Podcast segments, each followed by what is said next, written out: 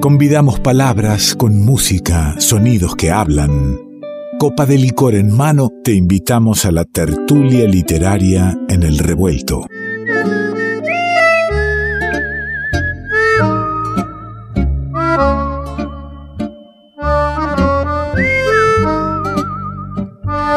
La tertulia revuelta que, que se acerca gracias a, la gente, a los amigos de Barrales Design que trabajan para acompañar tus espacios. ¿eh? Barrales y accesorios de hierro para cortinas realizadas de manera artesanal. Un emprendimiento familiar que hace años se preocupa porque recibas los mejores productos. Encontrás a Barrales Design en Instagram. Anda a buscarlos, los recomiendo y además dan la posibilidad de que contemos con la palabra poética de la querida amiga iniciando este año, la volvemos a tener, lo celebramos, es Natalia Sordi. La densa selva de palabras envuelve sólidamente lo que siento y digo y transforma todo lo que soy en algo mío que está fuera de mí.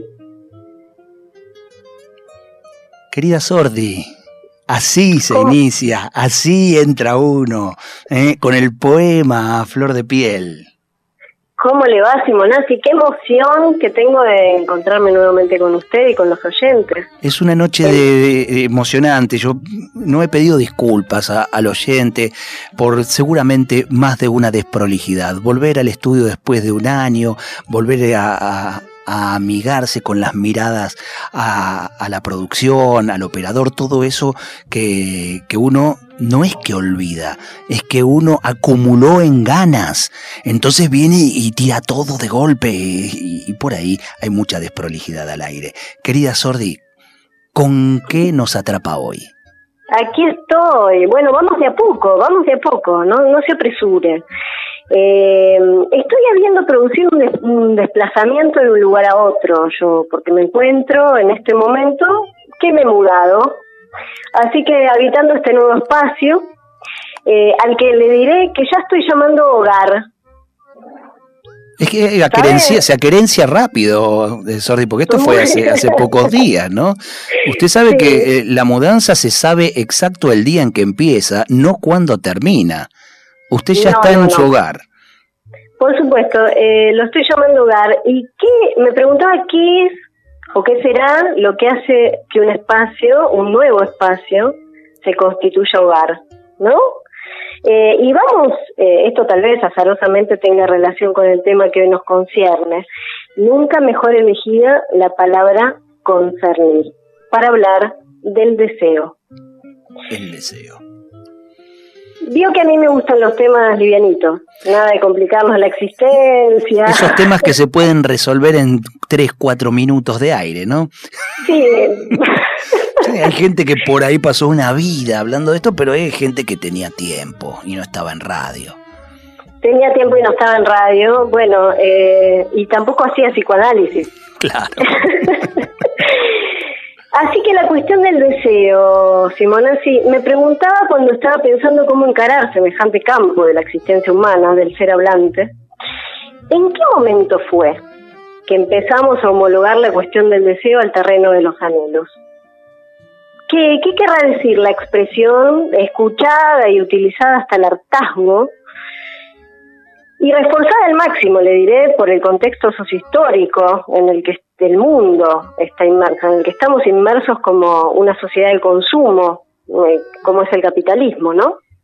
Sí, una, una, me parece que eh, desde lo que siento, el capitalismo es un, una, un productor de deseo. Bueno, es, es, es, su, es la pulsión necesaria. Bien, es, es un productor de anhelos. Este, ah, vamos a ver ahí, este ah, punto, ahí. porque ¿qué querrá decir, por ejemplo, la expresión yo deseo? ¿No? Porque si hay algo que no pasa en el yo, en esa instancia loca, como la va a llamar Lacan, o como Freud la va a llamar instancia de conciencia, eh, en el eje del reconocimiento, ¿no? Que gira el yo, de las imágenes reconocidas, algo que no pasa ahí es la dimensión del deseo propiamente dicho. Sabemos el gran aporte respecto de la cuestión del deseo que ha hecho el psicoanálisis, eh, para poder afirmar que decir yo deseo es una suerte de oxímoron engañoso, al menos. Si hay algo que el psicoanálisis sostiene con tenacidad y que funda la ética de su práctica, es que el deseo es inconsciente. Por lo cual se nos cae todos los artilugios del yo, del yo consciente. Eh, y ya que estamos hablando con propiedad de cosa, ¿no? Porque desear y querer no son la misma cosa, definitivamente. Esto subrayelo, ¿eh? Desear y querer no son la misma cosa. Yo ya subrayé que anhelo y deseo no son la misma cosa. Bien, va en la línea.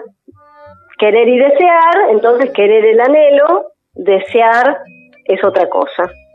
Y hablando de cosas, le decía con propiedad, Lacan en el seminario El deseo y su interpretación comienza una de sus clases diciendo la cosa freudiana es el deseo. Fíjese que ahí juega con la palabra cosa, cosa y causa. Lo que en Freud era la cosa das Ding, ¿no? Esa cosa existente, extranjera, que organiza de alguna manera todo el andar de un sujeto en relación a sus deseos. Entonces, podemos saber, de hecho, a algunos les sale, le voy a decir, lo que queremos, pero no lo que nos concierne en tanto deseantes. Ese eslogan que pulula, y me encanta la palabra pulula, por eso la traje así. Concierne y pulula son palabras que a usted le gustan, sí. Son palabras que me encantan, sí. Concierne me gusta, este, me veo concernida en la palabra, en el término, pero eh, pulula me parece simpática. Ese eslogan, tú puedes, just do it, cumple con tus sueños, ¿no? Y tantos otros, que podemos hacer una lista entera, que empujan en este contexto las voluntades individuales, la empujan a dónde? A la ilusión de una completa felicidad que, por supuesto, se alcanzaría, sería posible alcanzar mediante la adquisición de ciertos objetos, ciertas medallas, galardones imaginarios. Ahí es, ahí es donde le digo, ¿no? Que, la sociedad capitalista lo que hace es una, una creación de, esas necesidades. Ya no me animo a, llamarlas deseo. No, eh, y lo bien que hace. algo, para algo, para otro terreno tenemos que dejar el deseo. Ahí vamos. No estaría funcionando todo esto, Simonazzi. ¿Usted cómo lo ve? Y yo lo veo que eh, cada vez es más difícil. Eh, esto de que todos pueden todo eh, es lo que, lo que lleva a la frustración, a la angustia, a tratar de, romper de alguna manera y llegar de cualquier manera a eso. Claro, coincidir con la, digamos, la obligatoriedad de pertenecer a algo, ¿no? Eh, la experiencia del análisis nos cuenta de ello a cada paso, porque obviamente en la clínica se escuchan otras cosas, ¿no? Empieza a aparecer esto, estos restos de eso que no encaja. Con la escucha del discurso del inconsciente, eh, este, por llamarlo esto de algún modo, eh, el análisis da cuenta de ello a eso que se produce en el dispositivo analítico, ¿no? Es decir, el deseo mismo se produce en análisis, el inconsciente se produce en análisis. Es hablando como el sujeto con un analista en este caso, que es eh, el supuesto otro al que le dirige la palabra, porque esto es una cuestión de palabras, de lenguaje. No es que el inconsciente son las palabras, pero el inconsciente está hecho de palabras. Hay algo que fue marca, y que quedó como un resto. Entonces, es inconsciente, ¿no? Vamos a situarlo, partiendo de esta diferenciación entre el deseo y el anhelo, entre desear y querer. Podemos empezar a hablar del deseo.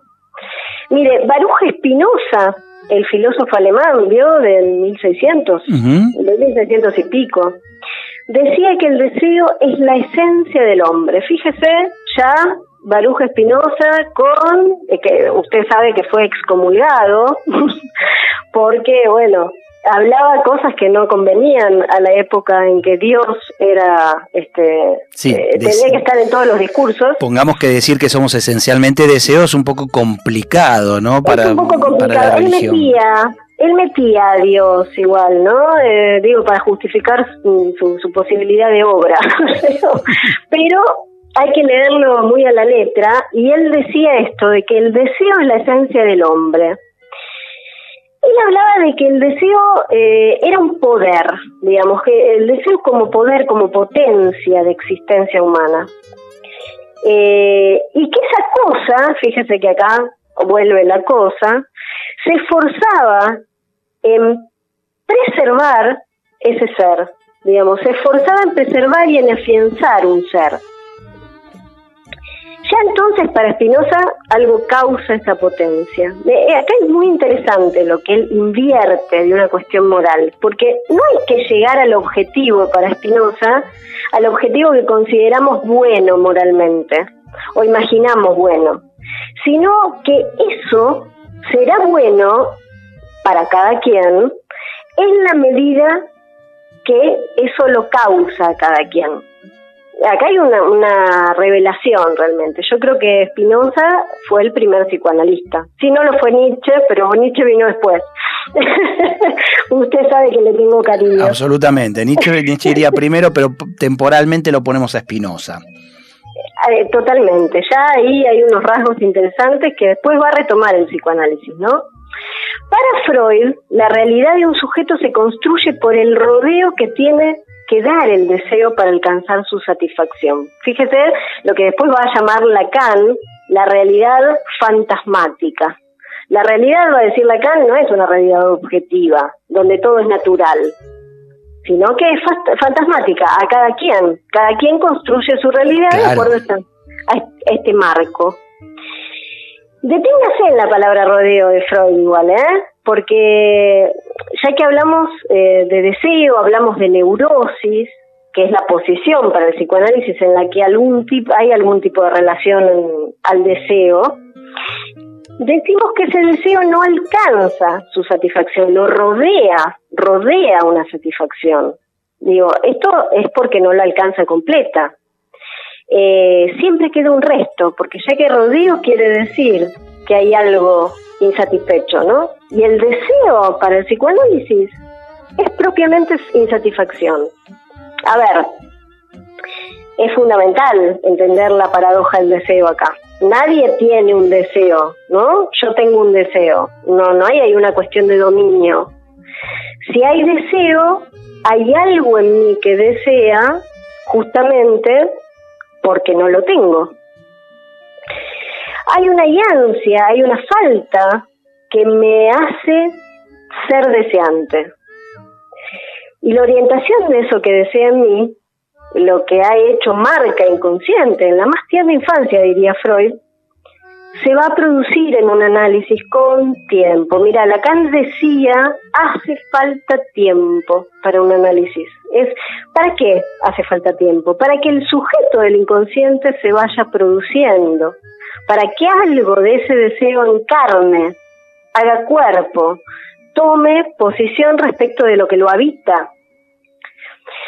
Freud tenía una frase muy hermosa que era allí donde eso estaba, eh, otra vez subraya el eso, que apela al it, a la cosa, allí donde eso estaba, el sujeto del inconsciente, hago un paréntesis, debe advenir. Y esto no es de ninguna manera sin pérdida eh, digamos, pérdida y que uno piensa la pérdida, imaginariamente piensa, uy, perdí algo, ¿no? Bueno, está perdido. ¿Y pérdida de qué? De un goce que se cree completo, ¿no? De un goce sabido, de una imagen en la que el reconocimiento y la ilusión del yo gozaron o ilusoriamente o gozan de una fantasía de completud es que yo tengo, yo soy, yo deseo, yo puedo, ¿no? A contraste con Baruja Espinosa, eh, en Espinosa aparece una potencia que no es eh, este, una potencia del yo puedo, digamos, aparece una potencia en el deseo. sí potencia, algo potencia, lo que causa potencia. Y este yo puedo se cree dominante de esa potencia, ¿no? Esto es un punto interesante. Interesante tirar de un hilo acá es no saber dónde uno, eh, dónde uno termina, meterse también en la búsqueda eh, de, ese deseo que, uno no, no, domina ni maneja, también eh, hace más fácil el camino de quedarse en los anhelos de muchas cositas y de... Revuelto de radio el todo es más que la suma de sus partes. Un poco más. Me cuesta tanto, Sordi, decir que tengo que redondear en los tiempos radiales eh, un tema eh, que, donde uno va tirando, insisto, eh, van se van trayendo cositas, ¿no? del día a día y de la vida, pero se me, se me fue el tiempo así entre las manos. lo que desearía, lo que estoy deseando es una hora más de programa. No, no, lo entiendo y este, en este punto, con lo que usted dice que me parece muy interesante, dos cosas. Una, vamos a tener otro encuentro sobre el deseo, porque esto es inagotable, y justamente estamos insatisfechos, ¿vio? Estamos deseando. Ahí está, ahí está. Y otro punto es que en eso que usted dice voy a traer a Eric Laurent. Eric Laurent es un psicoanalista francés eh, contemporáneo que dice lo siguiente, el deseo decidido no está decidido por una fijación de goce, sino en cambio por la capacidad de soportar, ponerse en manos de la contingencia.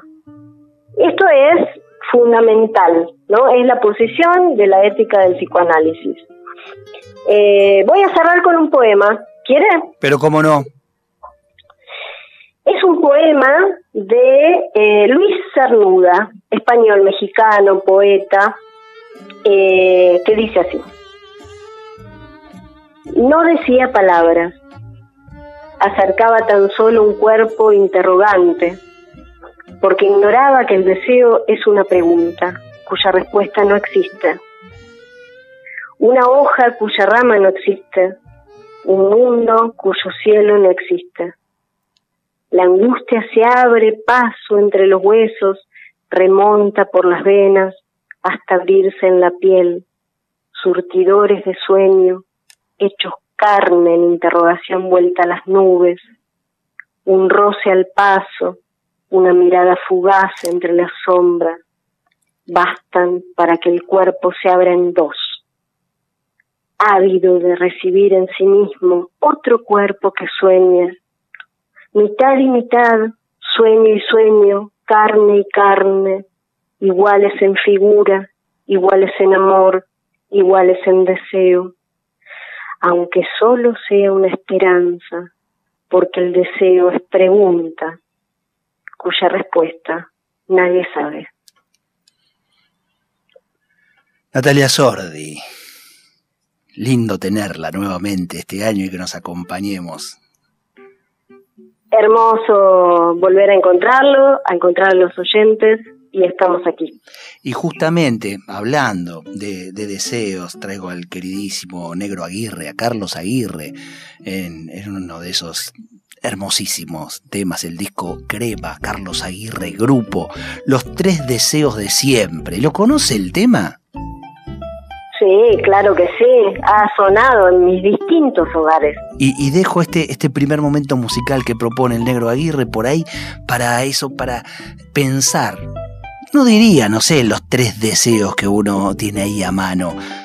Tal vez en los tres anhelos que nos estén atravesando por este momento, en esta hora de, de la noche, donde con Natalia Sordi surcamos el psicoanálisis, la poesía y, por qué no, este tiempito para pensarnos un poco. Le mando un gran abrazo.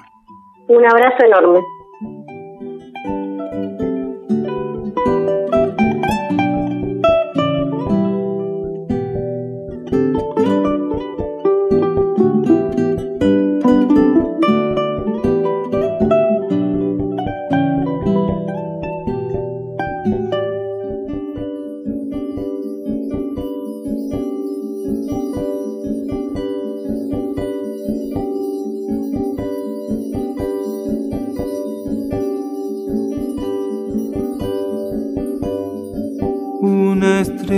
Estrella fugaz cayó en el jardín. Una estrella fugaz cayó en el jardín. Pero su luz se apagó, ay, ay, ay, de mí. pero su luz se apagó, ay, ay, ay, de ti. Todos pidieron deseos sinceros, todos pidieron deseos enteros, todos a ella aferraron ideas pero su luz se apagó, ay, ay, sí, sí. Ciertas noches en que suele surcar el cielo una estrella, no le dan vista al asombro a aquellos hombres que en suerte prefieren sombras hostiles a una luz incandescente. Murmullo del alma, donde se mezclan las horas, hablan los sueños callados, quieren andar el presente y en la costumbre se vuelve los tres deseos de siempre.